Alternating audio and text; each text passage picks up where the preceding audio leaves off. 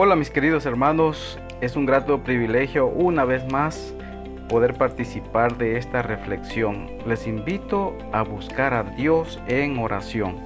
Querido Padre, gracias porque nos concedes la oportunidad nuevamente de poder meditar y reflexionar en tu palabra. Ayúdanos, Señor, para entender tu voluntad, que tus consejos, Señor, puedan formar parte de nuestra vida que podamos escuchar tu voz y también, Señor, con la ayuda de tu Santo Espíritu, ponerlo en práctica juntamente con nuestra familia, con nuestros hijos. Lo pedimos en el nombre de Cristo, nuestro querido Salvador. Amén.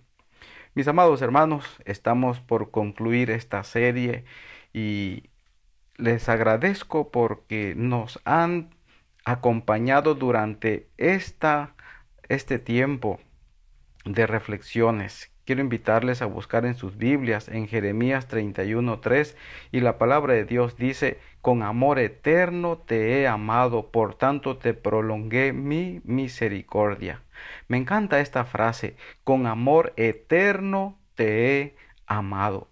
El amor nunca falla, mis hermanos, el amor de Dios para nuestros hijos nunca falla.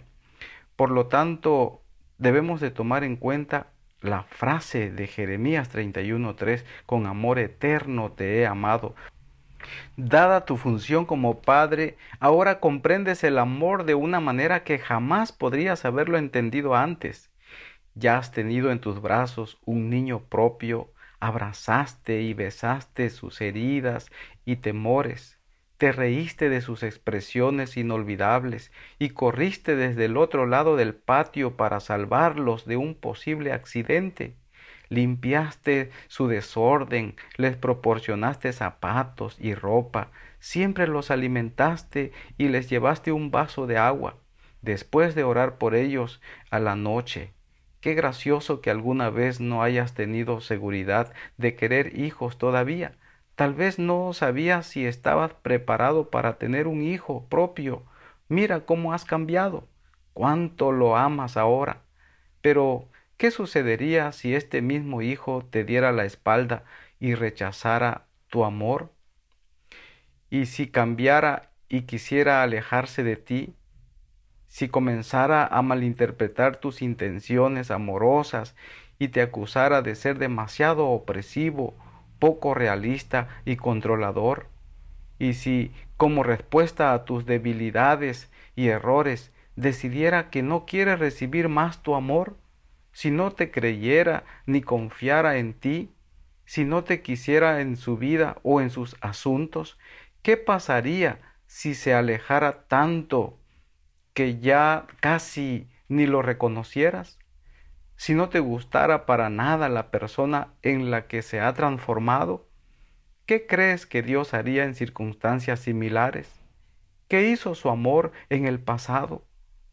La palabra más usada en las escrituras para describir el amor de Dios en el pacto es misericordia, amor fiel, amor duradero, la clase de amor que no tiene límites ni restricciones del lugar trasciende el tiempo y el espacio, es abundante y determinado, un elemento permanente. Mis hermanos, la tierra está tan llena de la misericordia del Señor, así lo presenta Salmo 33, 5, que se extiende, dice, hasta llegar a los cielos, Salmo 36, 5.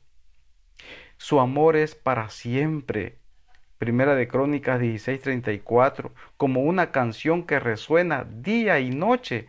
Así lo presenta también el Salmo 42:8 y perdura el resto de nuestras vidas. El Salmo 23:6. Bendito sea Dios que no ha desechado nuestra oración, ni ha apartado de mí, dice David, su misericordia.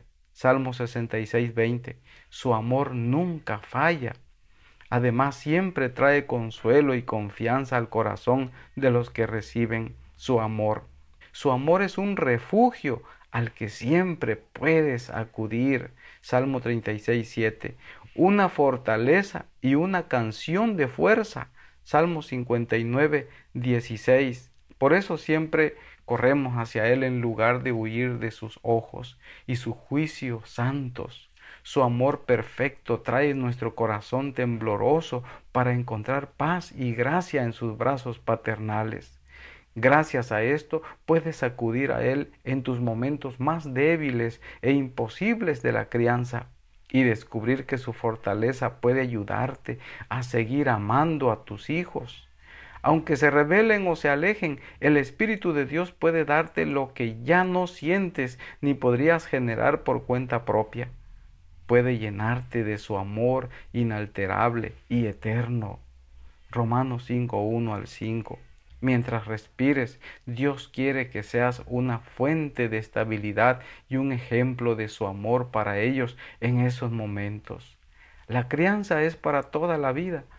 Mis amados hermanos, cuando Dios nos dio a nuestros hijos, también nos otorgó la oportunidad de probar su amor por nosotros, sus hijos. Así que en el amor de Dios vemos el modelo para, para el nuestro. Un amor que no se basa en las acciones, el temperamento ni la actitud de la persona amada, sino en aquel que ama realmente. Amar a nuestros hijos es una promesa, un pacto, una ocupación escogida. Los tiempos cambiarán y las necesidades de nuestros hijos también. La vida no siempre nos dará la opción de tomarlos en brazos y sostenerlos hasta que se calmen y nuestro amor haga efecto.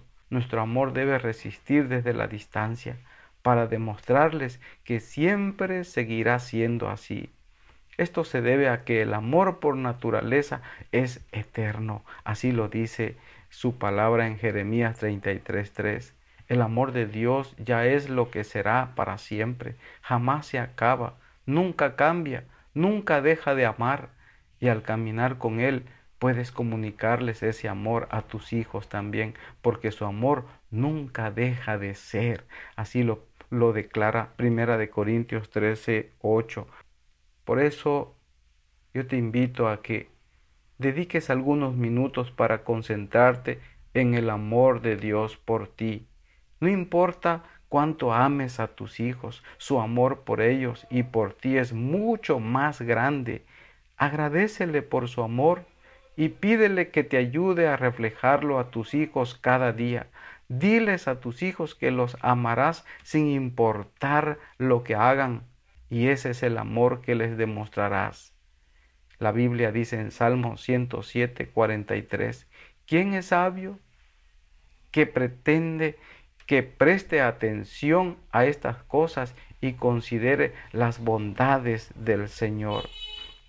En esta mañana quiero invitarte a orar y que Dios siga dirigiendo a tu familia, a tus hijos. Y recuerda, tenemos un Dios que nos ama siempre y su palabra lo declara, con amor eterno te he amado. Querido Padre, gracias por ese amor inagotable, gracias por tu misericordia. Ayúdanos, Señor, para aprender de ti cada día de manera que podamos poner en práctica tus consejos. Lo pedimos en el nombre de Jesús nuestro Salvador. Amén.